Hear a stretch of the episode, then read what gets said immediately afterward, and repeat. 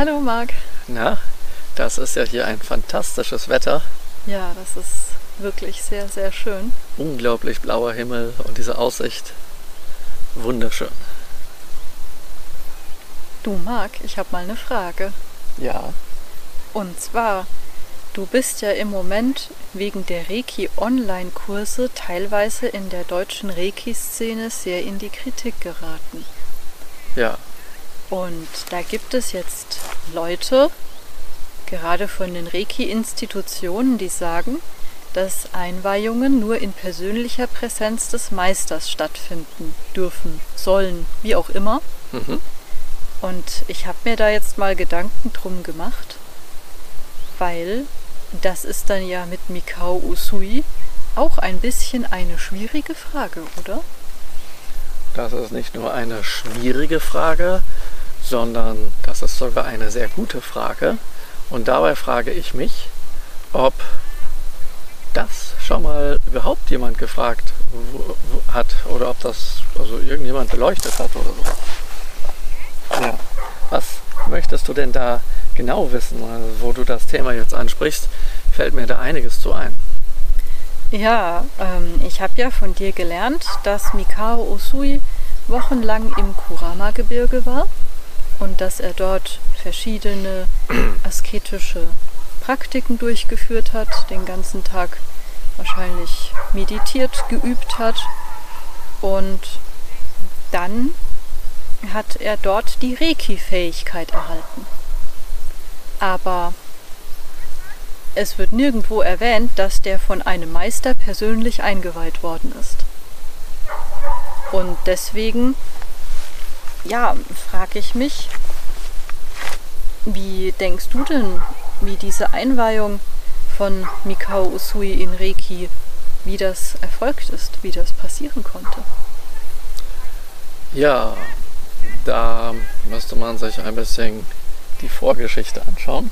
Okay. Das heißt, ähm, du hast völlig recht, er ging in das Kurama-Gebirge und hat dort, so wie es auf dem äh, auf der Inschrift des Gedenksteins bei seinem Grabe im Saihoji-Tempel bei Tokio beschrieben wird, äh, hat er geistige Übungen durchgeführt. Mhm. Also Übungen, um den Geist zu kultivieren. Das sind Meditationen.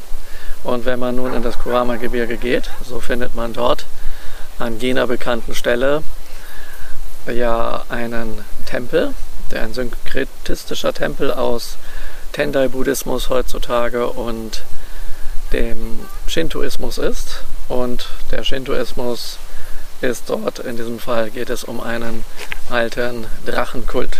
Ja, deswegen sind dort überall viele Drachen. Und in diesem Zusammenhang gibt es, wenn man diesen, diesen Pfad durch den Tempel quasi hochgeht, verschiedene Spots, wo man Wasserfallmeditationen praktizieren kann, wo Stelen rumstehen mit Siddham drauf, also diesen Bonji-Keimsilben und äh, wo man dort Übungen machen kann. Also alles ist voll von kleinen Schreinen und buddhistischen Tempelgebäuden. Eine Amida-Halle gibt es und dann oben die Haupthalle, wo vieles möglich ist. Und dann natürlich noch der legendäre Ort jenseits von dem Haupttempelkomplex mit den Wurzeln, wo wiederum ein Schrein ist und ein altes Naturheiligtum, also ein ururalter Baum, der auch entsprechend äh, heutzutage geschützt und gekennzeichnet ist. Und insgesamt hat er in diesem, diesem Gebirge oder in diesem Komplex seine Praktiken durchgeführt. Und dort, dieser, dieser Ort, ist ja auch, also dieses gesamte Gebirge, das ist ja nicht nur ein Berg, sondern Kurama bedeutet ja Pferdesattel, also mehrere Berge, die, wo es keine Täler dazwischen gibt, also weniger Täler, sondern das so sattelhaft ist. Und dort gibt es auch weiter hinten in dem Gebirge äh, sozusagen ein Shugendo-Trainingszentrum, wo die richtig also intensive raue Übungen machen. Kugyo heißt das auf Japanisch. Und also dort gibt es einiges. Und daraus kann man schließen, dass er shintoistische Praktiken durchführte, dass er buddhistische Praktiken der des tantrischen Buddhismus, der Tendai- und Shingon-Schule durchführte und dass er Shugendo-Praktiken der Bergasketen Yamabushi höchstwahrscheinlich auch durchführte. Irgendwas von dem wird es gewesen sein. Und ähm, zusätzlich gibt es eben im tantrischen Buddhismus, wo er Mönch war, das erklärt sich dadurch, dass es entsprechende Hinweise in den Lebensregeln im, bon, im, im Usuhikei und auf dem Gedenkstein gibt mit seinem buddhistischen Namen und weiteren Hinweisen.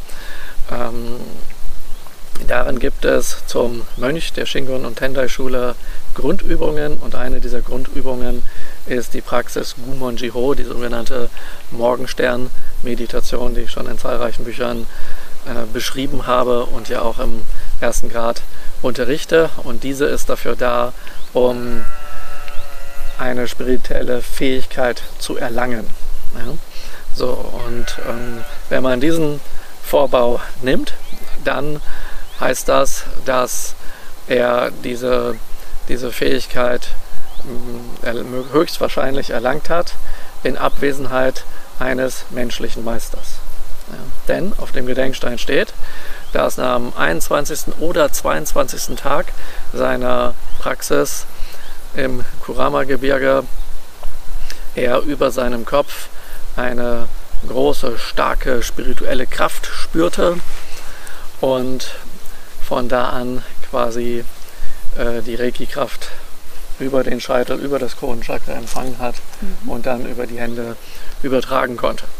Und äh, wie er dann herunterging, stürzte er, verletzte sich und konnte sich ähm, schnell so selbst behandeln und seine Heilfähigkeiten und Selbstheilungskräfte aktivieren, also seine inneren, dass er sich selbst heilen konnte. Und auch gibt es weitere Geschichten, dass er auf ein, an einem ähm, Gasthof war, wo er einer, einer jungen Frau helfen konnte, die Zahnschmerzen hatte und vieles mehr. Und ja, ähm, sein, sein Meister, sofern er einen gehabt hatte, da gibt es ja Diskussion. Ähm, es gibt ein Buch, das heißt Usui's Teacher, wo das aufgegriffen wird.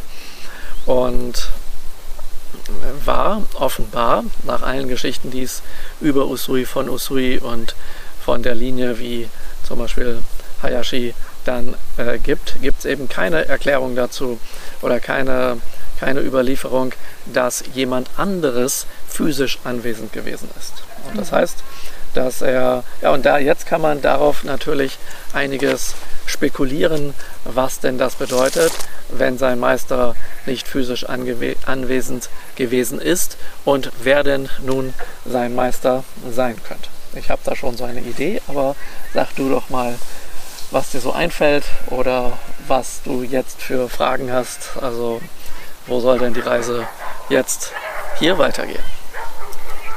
Ja, ähm, letztlich, sag ich mal, gabelt sich jetzt der Weg, weil man diese Geschichte unterschiedlich interpretieren kann. Genau. Also die Quellenlage, sag ich mal, ähm, gibt uns keinen eindeutigen Hinweis darauf, wie das gelaufen ist. Mhm.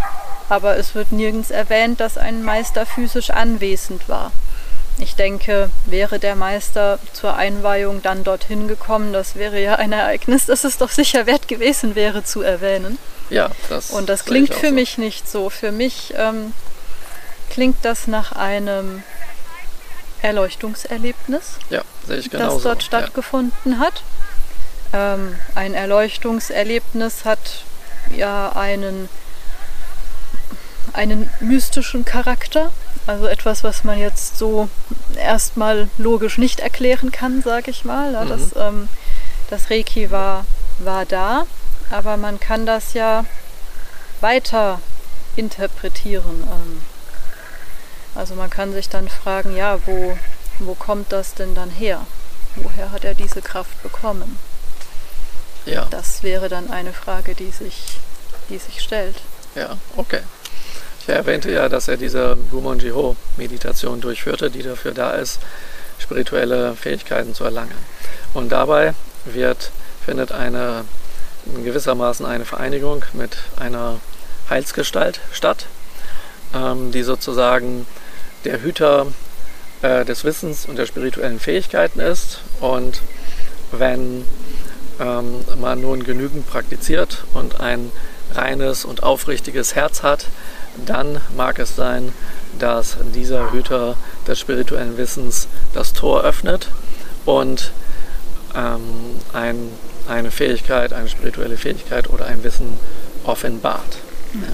Das heißt aber nicht, dass das genau von dieser Wesenheit, mit der man diese Meditation äh, praktiziert, kommen muss, sondern er ist ja nur der Hüter sozusagen, mhm. der, die, der die Tore öffnet, sondern ähm, sozusagen, also dieses, dieses Tor öffnen heißt, dass quasi eine, eine Verbindung stattfindet von der hiesigen Welt und deswegen ist es auch gut, auf einen Berg zu gehen, äh, wo sozusagen, wo man zwar auf der Erde ist, aber schon in den Himmel hineinragt. Ja? Und somit ist dieser Hüter quasi der Türöffner zwischen dieser hiesigen Welt und der spirituellen oder manche nennen es auch geistigen Welt. Und dort gibt es nun weitere Spirits und nun gibt es ja bei den Reiki-Einweihungen ein Meistersymbol. Dieses Meistersymbol ist Daikomyo, so heißt das auf Japanisch. Und das wiederum übersetzt heißt große Erleuchtung. Und dieses Wort äh, viele denken, dass das Meistersymbol geheim ist und wundern sich jetzt, warum ich darüber so offen spreche. Ja, man kann darüber offen sprechen, weil es nicht geheim ist, denn es ist tausendfach in den buddhistischen Sutras, insbesondere in denen des tantrischen Buddhismus verzeichnet, sowie Erklärungen dazu und wo das herkommt. Und diese große Erleuchtung hat mit dem großen Sonnenbuddha Dainichi Nyorai, heißt er auf Japanisch, zu tun.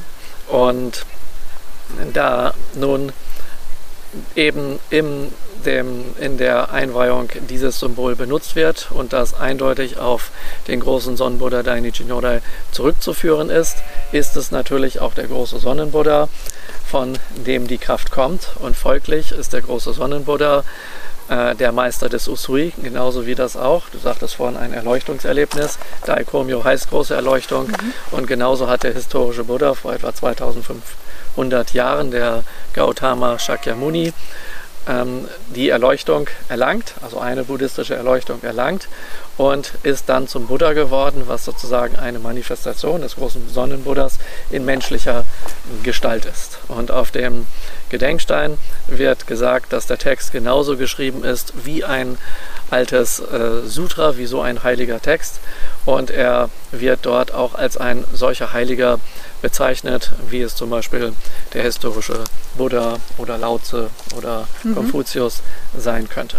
Folglich ist der Meister von Usui der große Sonnenbuddha und wie du gesagt hast, ist das eine Erleuchtungserfahrung, eine mystische Erfahrung. Und dies ähm, eröffnet natürlich grenzenlose Möglichkeiten ähm, der Konkretisierung und Möglichkeiten mit Reiki, was da möglich ist. Das heißt, ähm, wenn der große Sonnenbuddha physisch nicht anwesend gewesen ist, der hätte sich auch als Mensch manifestieren können, so wie er das im historischen Buddha gemacht hat, dann vorbeikommen können und mit ihm eine ganz normale Einweihung machen können, sodass ein menschlicher Meister oder ein Buddha in menschlicher Form, also mit physischem menschlichen Körper, dort anwesend ist und ihn einweihen würde, dann könnte man von der Präsenz des Meisters, des Usui, äh, sprechen, im selben Raum oder am selben Ort, so ähm, wie das ja von der deutschen Reiki-Szene gefordert wird, ähm, eingefordert wird und wer das nicht macht, der ist ganz, ganz böse, äh, so wie ich ja ganz böse sein soll. Naja, und demnach, ähm, ja, was heißt das dann für Usui, wenn der physische Meister nicht da war? Dann könnte der, ja, was, was heißt das? Was meinst du? Was würde das bedeuten? das heißt, Daini Signore hat eine Ferneinweihung bei Usui vorgenommen. Richtig, weil er physisch nicht da war. Er war physisch nicht da. Genau, ja. Ja, das ist ja auch schwierig ähm, zwischen der spirituellen und der materiellen Welt. Ähm. genau, richtig. Und genau genommen nimmt äh, Dainichi Nyorai bei jeder Einweihung eine Ferneinweihung vor. Nur, dass ähm, als kleiner Unterschied äh, dort ist, dass jetzt ein Mensch dazwischen geschaltet wird, der die Fähigkeit hat, diese Einweihung vorzunehmen, weil der Adept, also der neue Reiki-Schüler, der nun Reiki lernen möchte, ja nicht in der Lage ist, äh, so eine Erfahrung zu machen, wie Usui das im Kurama-Gebirge gemacht hat, weil er nicht wochenlang meditiert und fastet und äh, Jahrzehnte vorher schon trainiert hat. Ja, und das ist natürlich das, die große Möglichkeit, das große Geschenk, was aber nicht heißt, dass es nicht möglich ist, dass so etwas passiert, wenn jemand entsprechend trainiert. Ja, das ähm, ist dann auch eine Frage, die, äh, die sich mir stellt. Das ist schwer nachprüfbar und sicherlich auch missbrauchbar, aber einfach nicht ausgeschlossen ist, dass jemand eine Reiki-Einweihung von Dainichi Nyorai bekommt. Nur ist das dann eben nicht Usui-Reiki. Das Genau, wäre richtig. dann etwas anderes. Genau, ja, genau. Dann wäre das irgendwas, irgendjemand Reiki. Und ähm, dann könnte man nicht sagen, dass die Linie vom Meister zum Schüler und wenn der Meister wird, wieder zum Schüler und so weiter, bis zum Beispiel heute, bis zu dir oder zu mir oder anderen, dass das auf, auf Usui zurückgeht und folglich ist es unsinnig, das dann als Usui Reiki zu bezeichnen. Ja, Ja. aber es ist denkbar. Also Reiki heißt ja spirituelle Lebensenergie und spirituelle Lebensenergien sind sehr zahlreich. Ja, deswegen gibt es sicherlich diverse Reiki-Kräfte und entsprechend gibt es auch Reiki-Stile mit anderen Reiki-Kräften. Das ist völlig normal. Und ähm, das ist, denke ich, ein anderes Thema. Das ich glaube, das, das führt jetzt etwas ab von der Sache. Ja, genau. Ja, genau. Aber es war mal ganz interessant, diesen, diesen Gedanken aufzumachen. Mhm. Ähm, ja, die Parallele zum Erleuchtungserlebnis des Buddha, die waren beide unter dem Baum gesessen, das ist schon, Das ist schon sehr spannend, markant. Ja. Ja, ja. Und das ist jetzt sozusagen der, also eine, eine mögliche Argumentation. ja. Ähm, ich bin ja Historikerin und deswegen ein bisschen fies. Ah, Und das erfreut mich, weil ich äh, mag es, wenn Leute Dinge hinterfragen, anstelle irgendein Wischiwaschi zu glauben. Ja. Ja. Und wir hatten jetzt sozusagen die Version, äh, Mikao Usui meditiert. Mhm. Er meditiert mit einer Wesenheit, die ihm sozusagen in der geistigen Welt Türen öffnet. Ja. Äh, er erhält die Einweihung von Dainichi Nyorai. Genau. Sicher keine Präsenzeinweihung. Ganz genau. Und wäre es nicht auch möglich und denkbar, dass er dabei aus der Ferne menschliche Unterstützung hatte und dass die Einweihung eben nicht nur über Wesenheiten gelaufen ist? Das ist denkbar. Also, soweit ich weiß, hatte er ja schon vorher, bevor er auf dem dort meditierte, hatte er schon Schüler. Aber höchstwahrscheinlich hatte er auch Lehrer, weil er ja spirituelles Wissen gelernt hat. Er ist äh, Mönch geworden, er ging als Kind in eine Klosterschule, er hat viele Leute gekannt. Er hat sich ja nicht einfach alles selbst ausgedacht. Ähm, und viele der Praktiken, die überliefert sind, sind reine Qigong-Techniken und deswegen ist er auch bekannt als einer der berühmtesten Qigong-Meister des frühen 20. Jahrhunderts in Japan. Ähm, so, also natürlich hat er irgendwo gelernt. Ja. Aber was eben dann neu war, war das Phänomen, dass diese spirituelle Lebensenergie dauerhaft durch ihn durchströmt und dass er nun äh, diese, also dass er die nicht erstmal kultivieren und irgendwie in sich reinholen muss, um dann damit heilen zu können, sondern dass das einfach dauerhaft präsent ist, weil es über sein Kronenchakra von außen in ihn hineinströmt, durch seinen Körper strömt und aus den Händen und den Füßen und so weiter quasi herauskommt, um damit Reiki geben zu können. Dass diese Kraft auch nicht verschwindet bis zum Lebensende und dass man die für viele Dinge nutzen kann, um anderen zu helfen, um seine übersinnlichen Fähigkeiten der Naturbegabung zu trainieren, um seine Persönlichkeit zu entwickeln, um die Spiritualität zu entwickeln und vieles, vieles mehr. Ja? So, also das sind natürlich Phänomene und dass er die Fähigkeit hat, dass er das empfängt und es an andere weitergeben kann und dass diese Fähigkeit, die einmal von der spirituellen Welt in die materielle Welt geflossen ist, äh, dass dieses Tor auch nicht mehr geschlossen wird. Ja? Sondern also es ist nicht so, er, er, er stirbt dann und dann ist es weg, sondern wenn da er es weitergegeben hat, geht es weiter. Und das ist natürlich eine riesige, eine riesige Feldöffnung. Aber er hat natürlich viele Dinge gelernt, sonst wäre er sicherlich nicht dorthin gegangen, sonst hätte er gar nicht gewusst, dass das Kurama-Gebirge genau für diese Dinge geeignet ist und all so etwas. Ja? Also hat er Lehrer gehabt. Und nun, um auf deine Frage zu kommen, wäre es natürlich denkbar, rein spekulativ, ähm, dass er von seinen Schülern, Bekannten, Freunden, Lehrern unterstützt wurde, sozusagen mit Energie, Lebensenergie befeuert wurde, ja, dort etwas, dort etwas, ja, ähm, äh, da also, also unterstützt wurde, dass er so viel Energie aufbauen kann, um das möglich zu machen. Das ist, wäre durchaus denkbar. Ja. Und äh, genauso kann es eben sein, dass er, äh, und das würde wiederum bedeuten, dass er Fernenergieübertragungen bekommen hat, die ihn unterstützen, dass er zum Beispiel im März im Kurama-Gebirge, wo es sehr kalt ist, nicht erfriert mhm. und solche Dinge. Ja, also gibt es ja viele, viele Möglichkeiten. Genauso wäre es denkbar, dass er Unterstützung von den Mönchen dort im Tempel bekommen hat. Wenn er diese bekommen hat, dann ist das den heutigen Mönchen sozusagen ähm, nicht bekannt, weil diese, wenn man dort im Kurama-Gebirge also nachfragt, ja, dann ist das, dann ist das einfach so, dass die ähm, dass die Mönche das nicht wissen. Die sagen, die können einen viel über, über Usui und Reiki erzählen und, wenn, und sagen dann aber auch, ja, alles, was wir darüber wissen, wissen wir von den Ausländern, die irgendwann hier ankamen. Wir wissen das aber nicht von, von also die haben uns das keine erzählt. Überlieferung. Genau, es gibt da ja. keine Überlieferung. Okay. Ja. Also sind das höchstwahrscheinlich nicht die, die Mönche und Adepten dieses Tempels gewesen. Aber es ist möglich und es wurde einfach nicht überliefert, ja, weil es niemand interessiert hat oder weil es gang und gäbe ist. Das kann man nicht genau nachvollziehen. Ja, ja verstehe. Du hast äh, in einem Seminar Reiki als Qigong-Revolution bezeichnet. Ja. Wegen der Möglichkeiten mit Reiki, die du gerade ausgeführt hast. Genau. Und ähm, insofern kann es, ja, wenn ich so darüber nachdenke, natürlich sein, dass Mikao Usui von Lehrern gelernt hat, aber sozusagen alleine äh, mit dem Gedanken sich herumgetragen hat, naja, äh, wie, wie könnte man es schaffen, dass man diese Fähigkeit mit Energie zu heilen sozusagen vereinfacht und dauerhaft hat und äh, auch gefahrlos anwenden kann. Aber es wäre ja auch denkbar, dass er sich da mit Lehrern, mit Freunden, wie auch immer, ausgetauscht hat.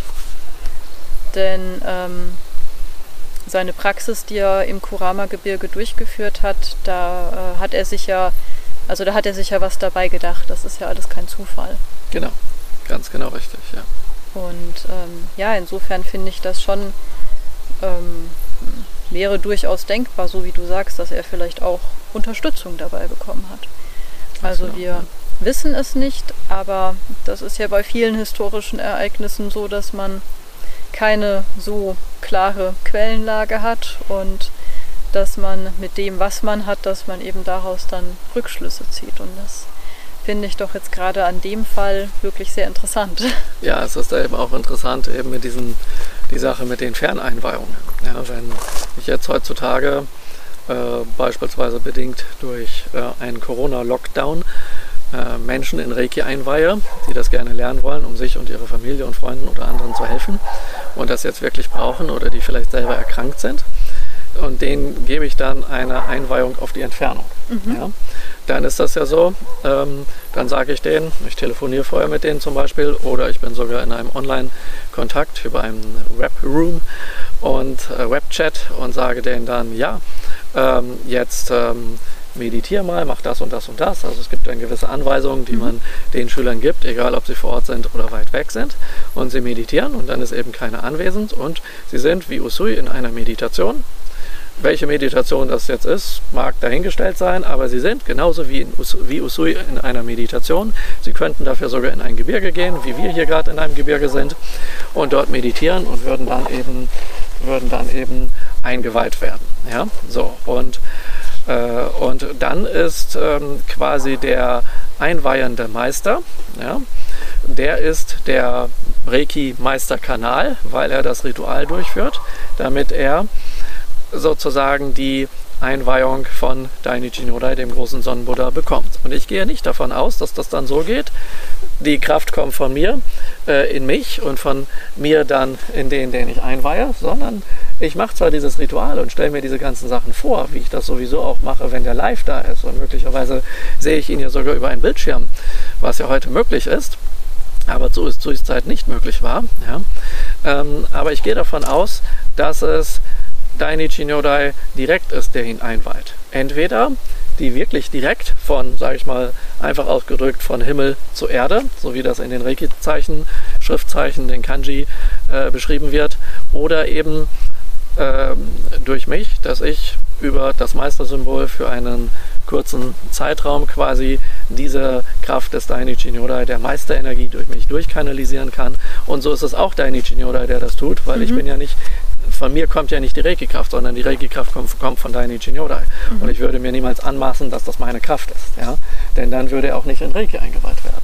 Also ist, ähm, der, ist der Punkt ganz einfach der, egal wo der äh, Einzuweihende sich auffällt, ob der Meister nun anwesend ist oder abwesend ist, es ist immer Dainichi Nyodai, der in seiner vollen Präsenz über die Verbindung zwischen der geistigen und materiellen Welt vollumfänglich ja, und voll erleuchtet, weil eben das ganze Universum und alle Gefilde erleuchtet, wie es in dem Sutra steht, anwesend ist. Ja, und mal ganz salopp ausgedrückt, Dainichi Nyorai, ist es egal, wo du bist und wo der Adept ist dem ist es auch egal, ob ich in irgendeinem Reiki-Verein bin, die das, die das wünschen oder nicht wünschen, ja, weil ich spüre ja ganz eindeutig, wenn ich, wenn ich Online-Kurse gebe, in denen Einweihungen dort sind, ja, ich anwende und ob der äh, Einzuweihende nun anwesend ist oder nicht, ich spüre die Anwesenheit von Dainichi Nyodai und der Einzuweihende spürt die auch. Ja? Und wenn ich jetzt, wir haben, Corona ist nicht vorbei, wenn ich jetzt äh, Seminare gebe, dann gibt es Leute, die nehmen online teil und es gibt Leute, die nehmen live teil. Und natürlich halte ich mich an die Corona-Regeln. Das heißt, es gibt eine Abstandsregel. Und die Abstandsregel bedeutet, dass ich einen Abstand von 1,5 Metern halten soll. Und wenn das nicht anders, wenn das nicht gehen sollte, müsste ich eine Maske tragen. Ja. Nun äh, wäre dann vielleicht eine Einweihung möglich, tue ich aber nicht, weil ich weihe die Einzuweihenden vom Nebenraum ein, genauso wie die, die übers Internet teilnehmen, weil es gibt in den Einweihungen, die ich das Reiju, was ich aus verschiedensten japanischen Reiki-Stilen kenne, äh, also neue Reiki-Stile, die heute japanische Reiki-Stile genannt werden, aber nicht mehr japanisch sind als die, der Stil der Takata-Linie, nämlich das Usui-System der natürlichen Heilung, also die Einweihung dort oder das Reiju hier oder wie auch immer, die alle haben in den Einweihungen das Phänomen, dass der Meister den Einzuweihenden anpustet. Und das geht nach den Corona-Regeln, egal wie, überhaupt gar nicht.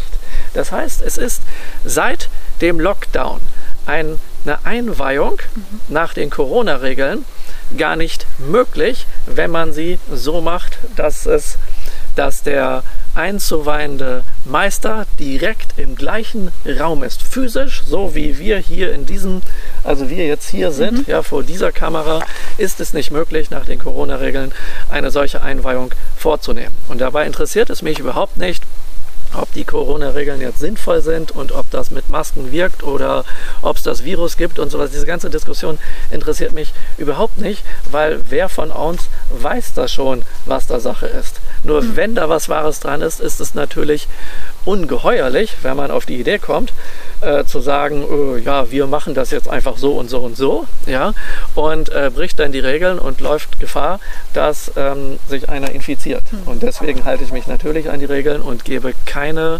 Direkteinweihung, so wie das die ähm, Vereine von mir erwartet haben. Ja? Ähm, das, das ist ein völliges No-Go. Ja? Deswegen geht es nicht anders, als dass eine Einweihung quasi vom Nebenraum oder einem ganz anderen Ort stattfindet. Denn da kann ich rumpusten, wie ich möchte. Ja? Und wenn ich jetzt zum Beispiel sage, ich mache das von anderthalb Meter Entfernung, ja, da muss der mal ein bisschen rumtricksen, Hauptsache der ist im gleichen Raum, dann würde ich dadurch, dass ich 1,5 Meter entfernt bin von dem Einzuweihenden, den Einweihungsablauf verändern müssen, weil ich muss mhm. ihn berühren. Und es heißt auch, dass man nicht von irgendwo pustet, von ein, zwei Meter Entfernung, sondern aus unmittelbarer Nähe, ja, also direkt ja. davor. Sonst ist auch die Treffsicherheit gar nicht ähm, gegeben. Ja? Und äh, jetzt habe ich doch glatt von, also es melden sich ja Leute bei mir, die sagen, hey, warum machst du denn das so öffentlich? Ähm, äh, wir sind doch auch alle Mitglied in diesem Verein und ähm, wir machen das einfach heimlich. Ja? Wir sagen denen das nicht. Ja, das, ja, ja, das ist, das ist ganz großartig. Und andere sagen, ach Mann, ähm, da muss man dann mal ein bisschen kreativ sein. Ja? Dann pustet man einfach an dem vorbei, statt dass man ihn einmal auf die Stirn, einmal aufs Herz und nochmal auf die Stirn pustet, pustet man einfach über ihn hinweg. Ja? Oder Ja, man kann ja eine, rein am besten ja genau, oder man kann ja eine Maske aufsetzen und dann pusten, aber dann bringt das Pusten nichts mehr. Ja? Kann man es auch weglassen. Genau, dann kann man es auch weglassen. Ja? Ähm, also das ist, äh, man, man darf auf keinen Fall die Einweihung verändern, denn dann ist es nicht mehr traditionelles Usui-Reiki. Ja? Und insofern gehe ich davon aus, dass ähm, so wie ich Reiki praktiziere, mit dem Shingon-Reiki, was natürlich traditionelles Usui-Reiki ist, plus meine Reiki-Forschung und die Art, wie ich das unterrichte, das ist im Prinzip ultra-traditionelles Reiki. Ultra-traditionelles Usui-Reiki, ja. Ähm, kann gar nicht anders sein. Ja, aber gut, das führt jetzt ähm, etwas weg von dem, wie, wie war denn das bei Usui? Aber das ist, ist jetzt mal, ähm, äh, dachte ich, war jetzt mal ganz hilfreich an dieser Stelle zu erwähnen. Ja. Auf jeden Fall, ja. ja. Ja, ich werde da noch mal ein bisschen drüber nachdenken. Vielleicht fällt mir dabei Gelegenheit noch mal was ein.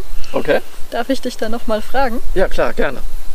Ansonsten, ja, wäre es das von meiner Seite jetzt erstmal. Okay, wunderbar. Von meiner Seite auch. Dann genießen wir hier noch ein bisschen die Gegend und wünschen Ja. euch eine schöne Zeit. Schöne Zeit. Tschüss. Bis bald. Ciao.